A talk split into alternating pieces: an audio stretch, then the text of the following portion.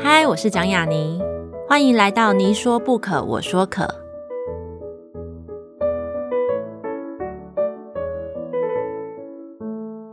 这个节目在爱听听抢先首播，欢迎大家关注我的节目。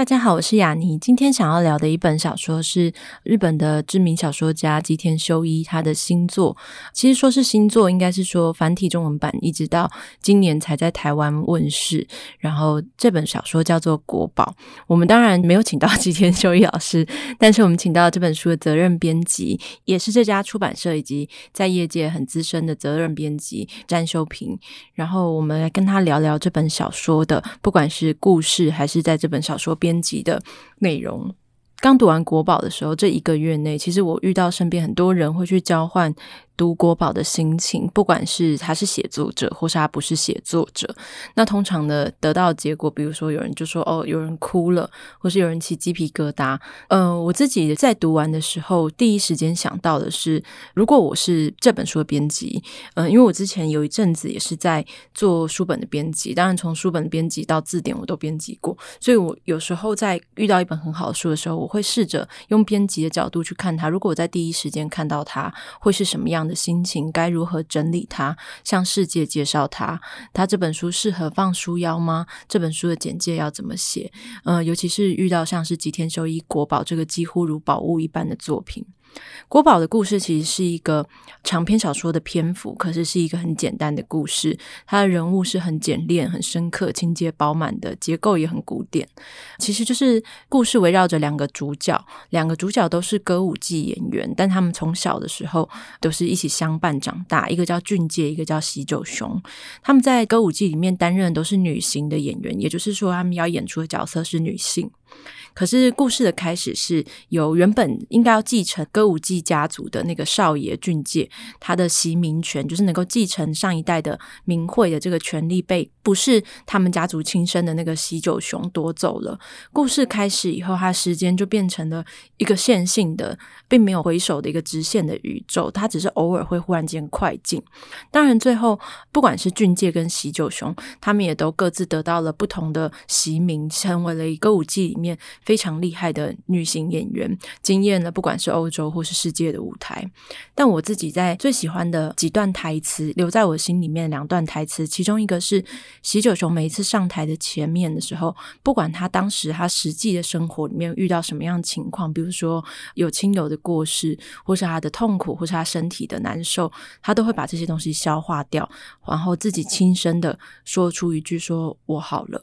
然后就很像是他已经。准备好了，抉择好了，要走上歌舞伎这条路。我不禁想到，就是很多年前，一个应该是第二次还是第三次去东京的一个晚上，然后那天下雨还有雪，然后我就走在银座的那个青海通的那个大道上，想要找一家猪排店，结果找一找找找就转错了弯，看到一座白墙黑瓦，很像宫殿的一个大楼，应该说是一个建筑，后来才知道那是。歌舞伎座就是国宝里面许多重要演出发生的地方。那是我第一次靠近歌舞伎座，然后那时候日本冬天的那个雨雪啊，都很像被车碾，做的像车泥一样。可是整条银座道上，从百货大楼到行人穿的那个大衣，好像都有那个香气散发出来一样。这是我对歌舞伎座留下的印象。然后车灯跟树灯，因为圣诞节的关系，就很像是镁光灯一样在闪着。其实这就很像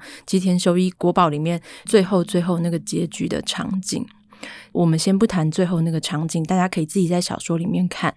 如果说吉田修一的作品，像是我们比较熟知的《公园生活》到《热带雨》是他的成名作，然后《怒》跟《横道世之介》是他的很像定音之作一样。那我觉得二零一八年的时候，这是国宝在日本发行的那一年，吉田修一其实来到了一个五十岁的年纪。我自己很喜欢的一个台湾诗人叫做陈玉红，陈玉红他说过一句话，他觉得一个作家最好的创作年纪是五十岁。那么我觉得吉田修一就是用他的五十岁，还有用他的过去所有作家的心力，以国宝这本书向他生涯代表作发动一个扣关。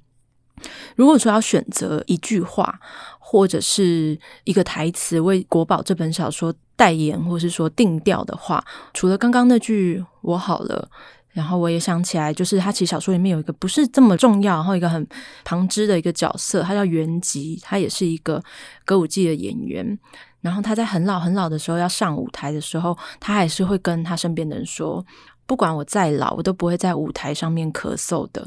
那我觉得。国宝整个的概念其实也像是用这句话来串通一样，串在一起。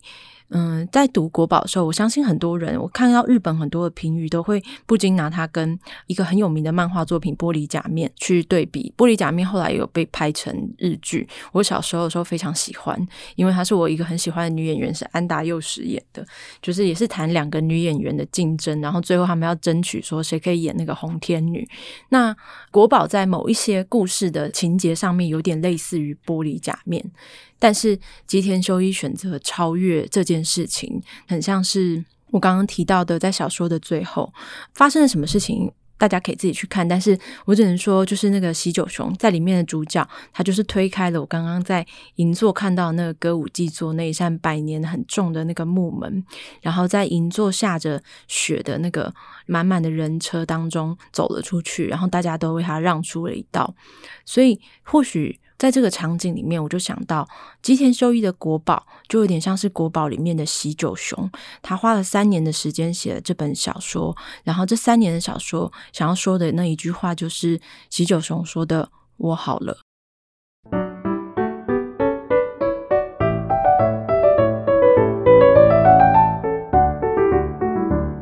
大家好，这里是你说不可，我说可。嗯、今天要谈的一本书是日本的知名小说家吉田修一在台湾的新作《国宝》及新经典的编辑詹修平，就是我们请到修平来跟我们聊《国宝》这本书。修平你好，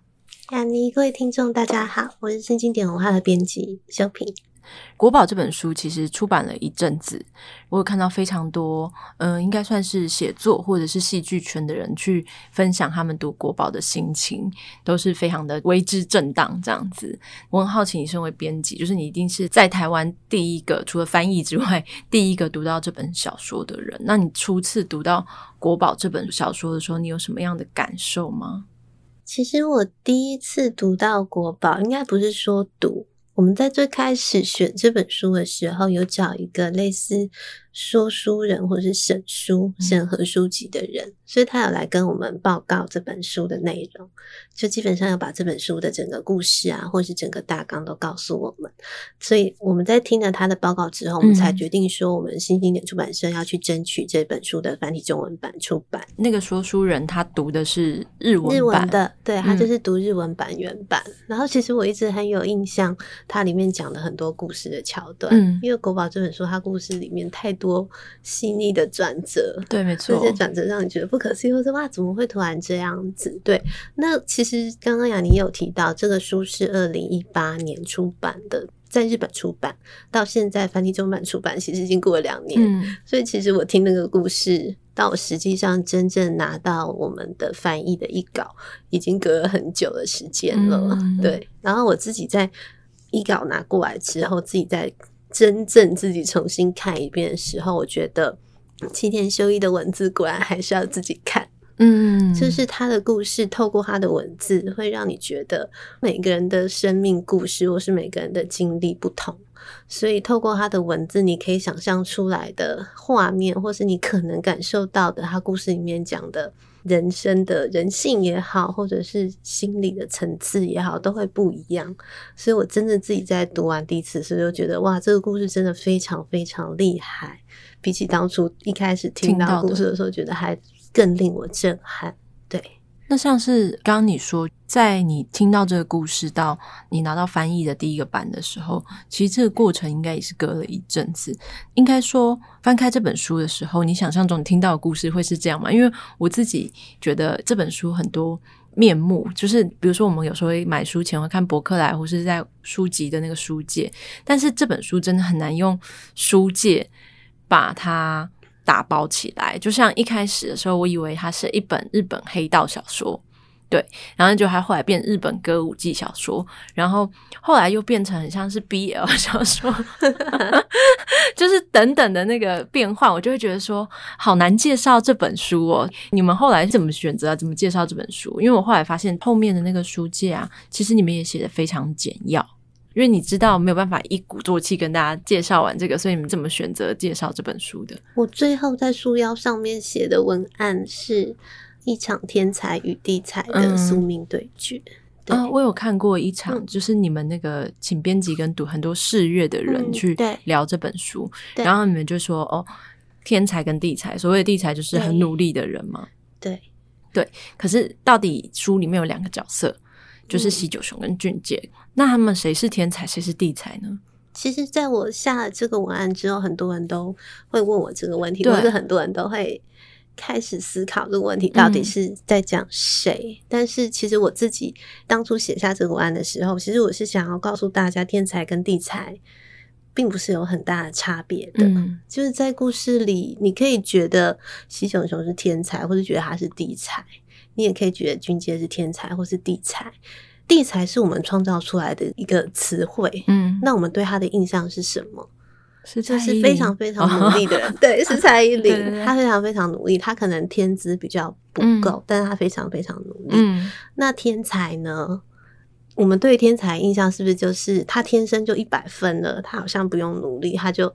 很厉害。对。可是我其实透过这个文案，跟透过这个故事，我想要让大家去思考的是，其实天才需要做的努力跟地才一样多。就是你看了故事之后，你可能会发觉，哎、欸，他们两个都很有天分呢、啊。对，但他们两个都很努力呀、啊。他们俩努力到我真的是检讨我自己整个人生。对，所以为什么我们要这样区分呢？或者是为什么我们要对于天才或地才一定有一个既定的印象？一定要让他们 PK？所以其实不用。虽然我下了这个标，但是我就是想用这个标来打破这件事。嗯、所以他不一定要说谁是谁，你可以任意觉得谁是谁都或者是他们两个都是。对，或者他们两个都是天才，他们也都是地才，他们都很努力，他们也都很有天分。嗯，因为我自己在看，就是吉田修一在这本书出版前，其实他就有在日本接受采访，说要赌上他二十年创作生涯的这本作品。然后我想说，嗯，吉田修一也是蛮会行销自己的嘛。嗯，我们常常会说。我们提到一个作家，我们会说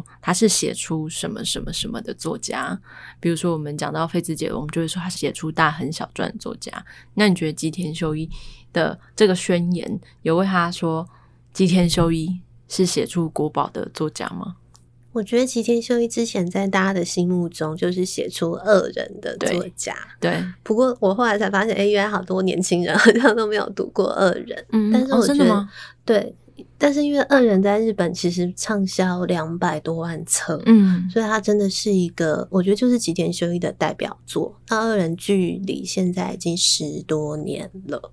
对，所以其实我在看到他说这是一个他二十周年想要挑战作家生涯的作品的时候，其实我很好奇，嗯，因为吉田是一个非常多产的作家。当然没有像东野圭吾或是他们那一类的固定型的作家那么多产，可是我觉得他已经算是多产了，他已经算是多，而且他的作品的面貌非常多，在他自己的官方网站上面，我们可以看到他把他自己作品分成很多象限，那个、比如说有横刀是直接那种柔和型的，然后小品感的，但是也有那种比较充满故事张力。他已经写了这么多故事了，他居然在他二十年 说说他想要挑战他自己的作家生涯，真的很好奇，想说。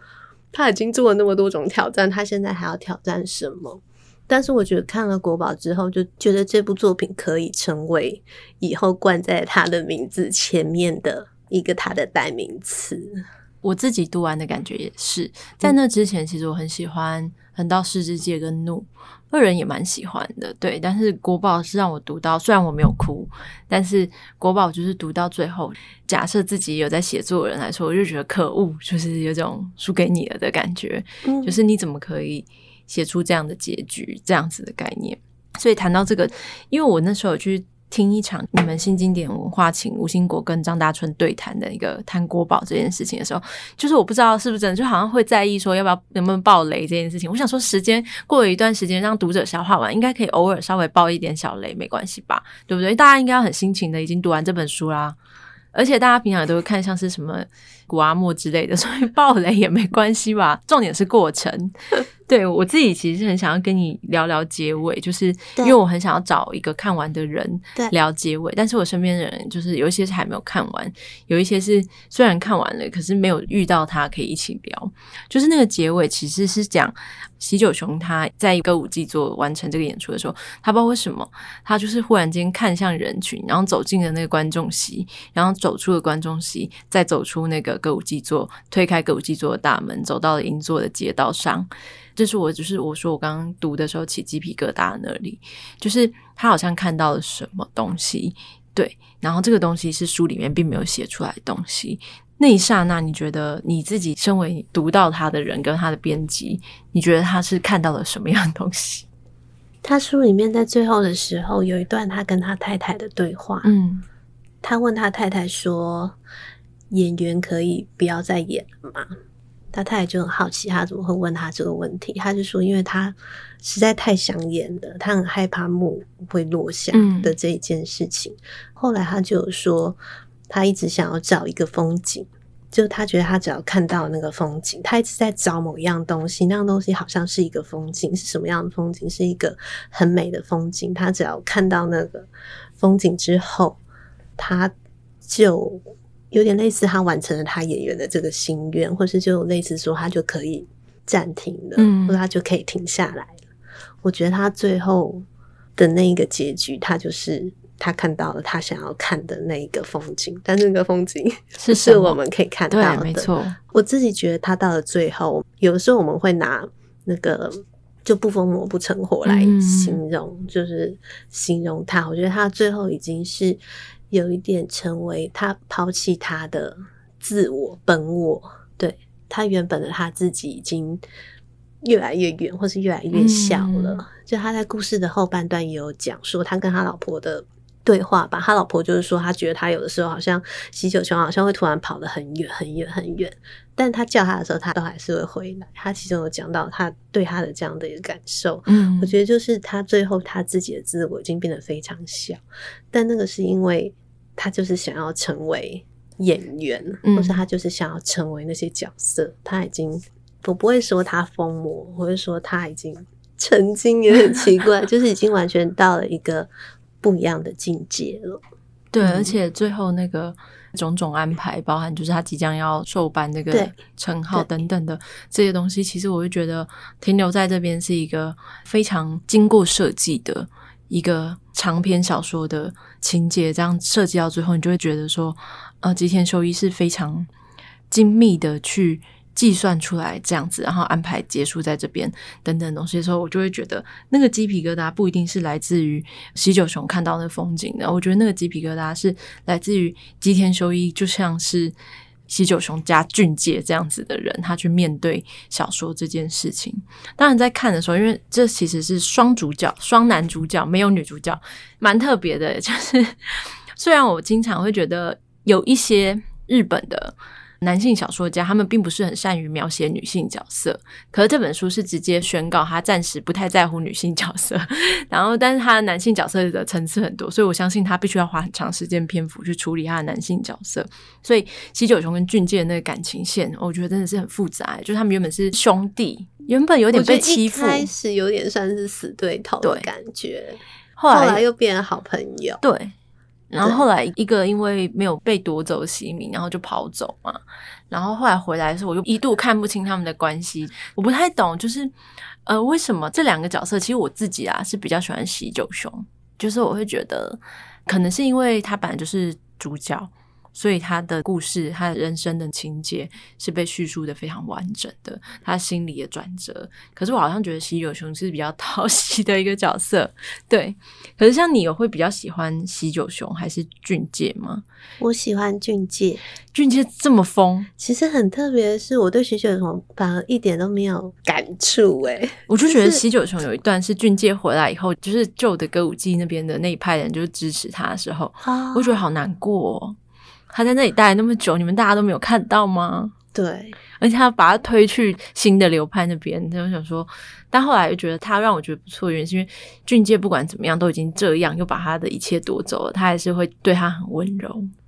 我个人觉得他们两个是一个不可缺少存在，就是他们两个对于彼此都是不可缺少的存在。如果今天只有喜久雄一个人的话，我不觉得他的成就会达到最后那样。嗯，就是它是一种亦敌亦友，但是它不只是我们所说的亦敌亦友的这样子的层面。它其实后面有讲。不要爆那个大雷，可以吗？不能吗？我不知道。不是那个吴兴国老师不都爆完了吗？是俊介离开之后，嗯，他其实就有讲嘛，就是说，好像俊介离开之后，喜九雄就变成有点孤立起来。嗯、我觉得那是因为原本在他的歌舞伎世界里，其实是他跟俊介两个人，包含原本俊介。就是因为没有得到袭名的机会，嗯、所以他就离家出走了。那十年中，你还记得俊介的太太？嗯，后来他们回来之后，俊介太太就说，他在那十年当中，他其实有时候常常觉得喜久雄跟他们在一起。嗯，我觉得那个在一起不只是感情上的在一起，而是因为歌舞伎的这个连接，他们一直在做这件事，或者他们一直在把他们的梦想或是他们的未来建筑在歌舞伎的这个表演底下。而在歌舞伎的世界中，他们两个。嗯，就是必须要一起存在，不管他是对手，或者是他是一个好朋友，都要有对方的支持，他们才能继续精进，或者继续往前。嗯、我觉得他们的关系是非常深刻的。对对，嗯、呃，就像那时候提到很多片段，其实很深刻的，比如说不管是最后的结局，或是他选择离家，或者是嗯，他遭遇到一些。挫折，或是他们在一起等等的那些，就是你自己在编这本书的时候，或是读这本书的时候，你有觉得哪一段让你觉得就是特别的喜欢吗？比如说，你为什么会最喜欢俊介？我觉得俊介是一个非常人生有高潮起伏的人，嗯、就是我觉得他在这个角色，在这个故事里面，应该是最八点档的一个角色，没错，就是他的人生起伏非常符合八点档的那种，应该还是可以说吧。狗血剧情的安排，对对对，包含他离家出走，离家出走之后还吸毒，对，然后回来，对，然后又跑去什么乡下戏班子演戏，嗯、演的太好了，然后被 大家发现，又回来，然后一下又哎、欸、又成功了，嗯、然后后来又身体出了状况，脚要被截肢什么，我觉得他整个过程非常的 风雨，他真的很特别，就是哪有被截肢，他还要继续演。对，然后我就觉得不可思议，太可怕了。我觉得他被截肢之后，然后他还是很坚持，他要重新复出嘛。的复出之后那一场戏非常感动，嗯，就是他去请喜久雄跟他一起合演的时候，他们应该已经四五十岁了吧，嗯，差不多。去合演他们两个在二十几岁的时候。第一次要登台演出的那一场戏，那出戏就是两个女性是主角，然后有点像是彼此是彼此的对照的感觉。嗯、我觉得后面的那场戏非常非常精彩，我也印象很深刻。就如果大家去看的话，我觉得也可以在这一段的时候认真的去感受它。就是我记得他有一段是他跌倒在地上，对，可是他没有想要别人去。扶他，然后喜九雄的 OS 就是说，不管你怎么样，你用爬的也好，你只要爬到我这边来，嗯、这出戏就交给我了，我就会带着你把它完成这样子。对，然后那时候我就想说，搞什么呀？相爱了是不是？是？听到这，我都会鸡皮疙瘩起来，我都会想到当时，就是想到书里面的那个场景，嗯、就是真的很厉害，就是他们对于一个艺术表演的坚持，对一种表演形式的坚持，或是那个。追求，我觉得真的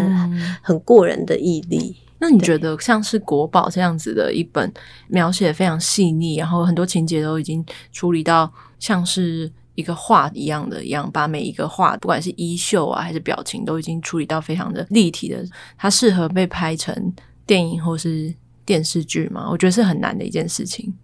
我觉得他已经可以直接拿去拍成电影或者电视剧，但是 对重点应该是说有没有人可以演，啊、对对对，就是有没有人可以真的演到，因为歌舞伎其实是一个很难的。你有看过歌舞伎的那个剧吗？我有看过歌舞伎，但是其实我原本对歌舞伎一直印象都不是他，因为我不是太，嗯、我对于那样子的比较难感受。而且会觉得他们脸都画的好白，然后就是整个妆或整个衣服，我都会觉得有点怕怕的。可是看书的时候会觉得他的描写真的超级美，然后那个画面，比如说舞台上面有樱花、有樱树，然后或者是沉船，当然也没有真的水或者什么。可是透过吉田的文字，在你心中想象的歌舞伎真的太好看了。嗯，但是我编完书又再回去看真正的歌舞伎，我发现我还是看不下去。嗯，对，好像是因为我有之前就是去的时候，就是有找一场来看，然后我就想说，哦，就跟我之前去西班牙，我就想说我一定要去看佛朗明哥一样。嗯、然后我真的看到以后想说，就是干什么？就是你们那边叫什么、啊？我想说我的文化素养也太低了吧？所以，所以我才觉得这个就是文字的描写的更厉害的地方。对，对真的是。所以当然就是聊了很多国宝的内容，其实很多东西我觉得还是要自己去看才能够感觉到我们在讲什么。嗯，我自己其实对于编辑，就是请你来谈国宝，我觉得是一个相较于作者，我觉得是更有趣的一个面向。就是编辑会怎么样去看一本书？就是其实你在编辑这个职业也待了多久？编辑应该有七年，嗯，对。然后这七年其实你有。编过一些，不管是中外，就是一些比较知名的作品，或是作者，比如说你有编过新版的《大亨小传》，对，然后你之前也是那个李维京的编辑，因为我自己就是身为编辑的 经验，所以我在当编辑的时候，我还记得很清楚，就是我那时候主管请我们去看那个《天才柏金斯》这部电影，然后顺便也看了《天才》。这个同名的小说这样子，然后我就觉得柏金斯就是发现了海明威跟跟费兹杰罗的那个编辑，而且他对作家的那个态度跟他的付出，是我觉得可能在台湾的编辑没有办法想象的，就是我们要为一个作品、一个作者付出到什么地步？以你身为编辑来说，你最多可以付出到哪边？下班以后我不认识你，你不认识我。不会，下班以后如果如果那个作家来电，当然还马上接啊。会吗？会啊，一定要马上接。那 email 可以不马上回吗？email 看是急事还是想聊天？我印象很深刻是，就是维京在做维京那个生活是甜蜜的时候，嗯、因为维京是一个对美非常非常。在意的人，然后他的对美的标准非常非常高的人，然后做那本书的时候，我们一直到很后来封面都没有办法定。哦，真的，好像那个时候就正好是周末了吧，这样子。后来就我就是在路上买晚餐，还是周末边买晚餐边就是跟他通话，就是说什么要怎么做啊，什么怎样怎样，就整个周末都在跟他 work 这件事情。所以可，可以可以的，嗯。所以大家如果听到这句话的作家，请 不要吝啬，不要吝啬联络新经典文化展修平。可一般现在来说，你需要到台湾的编辑，或是你的编辑经验里面，你需要为作家的生活服务吗？我们出版社的作家是比较正统的作家，嗯嗯。呃 目前来看，哦，OK OK，这样讲会有点不好，因为现在有一些，比如说他是网红起来的，嗯、或者是部落格作家之类的，嗯、我就会觉得他们比较不是非原本文学传统的这种作家。我们没有在经营那一类比较新兴的，的书，对，不对，所以我不确定那一类新兴的，他们不是走比较传统式的方法成为作家，或是这一条路的话，他们会不会相处上会有比较不一样的事？的关系，但是比较正统文学这一派，目前我们不算是有帮作家 处理生活事宜啦。嗯对，但是如果作家想要订个东西啊，或是什么的，大家也可以帮 忙。羊奶跟报纸那个修平啊，我觉得这个是要看那个作者跟编辑的，我觉得是诶、欸、对之间的互动，或者因为其实很多作者他们也是 A 出版社有书，B 出版社有书这样子的状况嘛。嗯嗯嗯嗯对、啊，因为我觉得像我之前我自己的经验是，我在的那个出版社它是很老的那种出版社，所以我们也会出现一些很老的那种作家，然后他们就会。在某一些时候，他们觉得就是他们真的很困难、很困扰某一些事情的时候，他的小孩可能都在国外啊，在台湾没有人可以找，然后他就会打给你。我有一个感情很要好的一个九十八岁的作家，然后他有时候就会打给我说：“雅尼啊，你下班要不要来我家吃饭？”然后我到他家以后才知道，就是他家电灯泡坏了，然后我还要帮我们出版社，就是准备送中秋礼盒到他家什么时候的时候，然后我下楼的时候。就是我们那个主任也会提醒我说，你要顺便问那个张贝贝要不要帮他倒垃圾。我说好哦，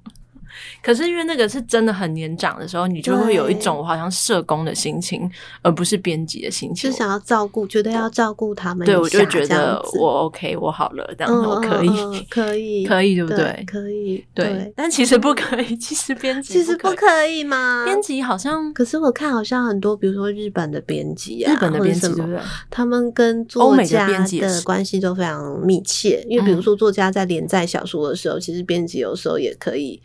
也是蛮多介入意见的，嗯，对啊，比如说未来剧情的走向或者是怎样，他们很多都是在这个过程中跟编辑沟通，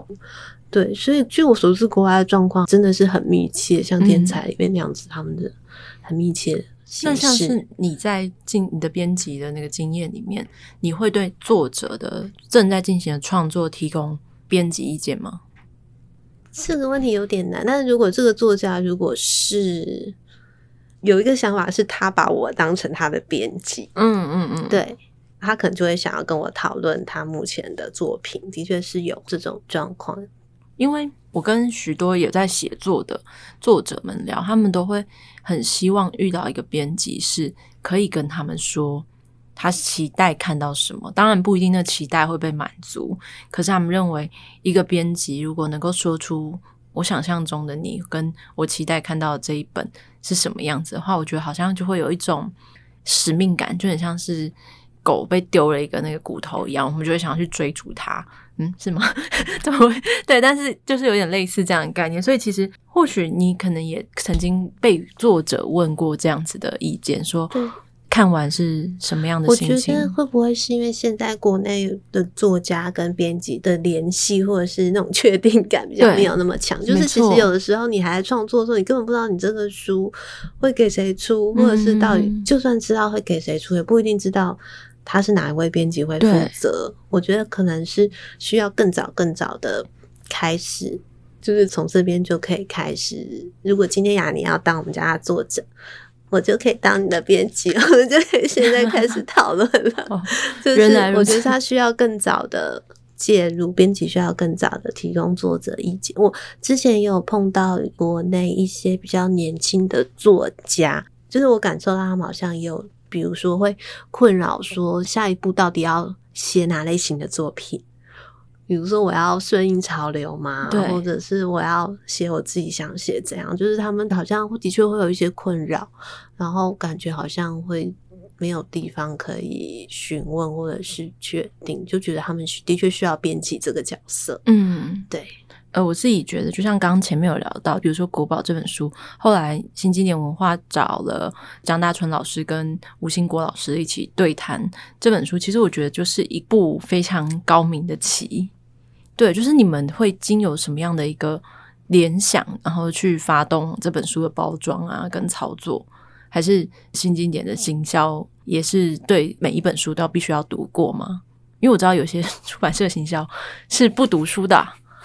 我最早在新经典是做行销，嗯，那个时候每本书都读哦，要读对不对？后来发现实在没有时间，每本 书都读。但是认真的行销，我觉得应该还是多少要读一些。嗯，对。那其实应该是说，我觉得编辑跟行销要互相合作。对，如果编辑跟行销可以合作的好的话，行销就可以从编辑那边得到他们需要知道的资讯。对，那关于刚刚提到就是吴兴国老师跟张大春老师这个部分，嗯、其实一开始是我提，就是我这本书我只想要一个推荐人，嗯，因为你们也没有找挂名推荐都没有，就是一般出版社很习惯那种找很多作者或者是什么来推荐，但是在这一本的操作上，我一开始提出是我只想要一个非常强的推荐人。对，那当时的确有列一些选择，但我心中的第一个选择就是吴兴国，因为我觉得台湾只有他的生命经历，嗯，跟这本书会是最类似的。嗯，所以在还没有名单出来的时候，其实你就已经知道想要的就是找吴兴国老师。嗯，就是我们的作业方式，就是我们会先讨论，比如说这本书需不需要推荐人？嗯，那需要很多推荐人吗？还是少少的推荐人？那需要哪方面的推荐人？对，就是我们在一开始都会社内都会有这样子的会议，针对这本书的话，我一开始就是希望它是只有一个推荐人，而且是比较重量级的，然后它需要跟这本书有连接性的，所以就选了吴兴国。就是我觉得这也是一个编辑选择要让读者看到这本书什么的面相跟什么样的风景。或许最后你可以跟我们说，在国宝这么多的风景线里面，你希望大家可以看到哪一样东西？是你身为一个编辑私心觉得。哦，这样子那个角色，不管是像跟吴兴国老师做连接的这个演员的意道的专注的这个风景，或是其他的，你觉得是最推荐给还没有看过的国宝的，或是已经看过，但是可以推荐他们再看一次、再注意一次的一个风景吗？我个人觉得《国宝》这本书，我们最前面也有讲，它其实无法被分类。对，就是你不能说它是爱情小说，你也不能说它是。什么悬疑小说啊、推理小说那些，其实它没有办法被归类在某一个类别里。对，所以我觉得每一个人去看这本书，他应该都能从这个中间找到你的角色。嗯，你是一个很直爽，然后很喜欢帮助别人的人嘛？你可能会 follow 到里面主角喜九雄的妈妈阿松那个角色。对对对。那如果你是一个嗯个性很随和大啦啦，然后跟大家都是好朋友的人的话，你可能会认同里面喜久雄的好朋友德次那个角色。嗯。我觉得，如果你知道你自己是什么样的性情，或是你是什么样的，你喜欢什么样的风景，其实你在这本书里面都可以找到相对应的人物，你就去 follow 他就好了。其实我也是这样的感觉，就是不管你是喜欢跑车 还是喜欢女人，其实在里面吉田修一都把所有的事情都准备好了，因为他做了大量调查，花三年时间，然后写出了这本书。其实他在很多采访就有讲过，他甚至为了写这本书，他自己也跑去当那个黑衣。对。就是工作人员这件事情，对，所以我觉得不管你是做什么职业，不一定你是写作者，甚至你可能是一个编辑，或是你是一个设计师，或是你是一个运动员，其实你都可以在国宝里面找到可以被感动的东西。或是你是一个父亲，你是一个儿子，对对，他在里面都有很深刻的剧情。或是你是一个黑道，也可以对，或是你是一个黑道，对对对对，黑道也是有道义的。对，对，很重要。所以，我们今天谢谢秋萍跟我们聊国宝，还有聊编辑的这件事情。谢谢雅妮，谢谢各位听众。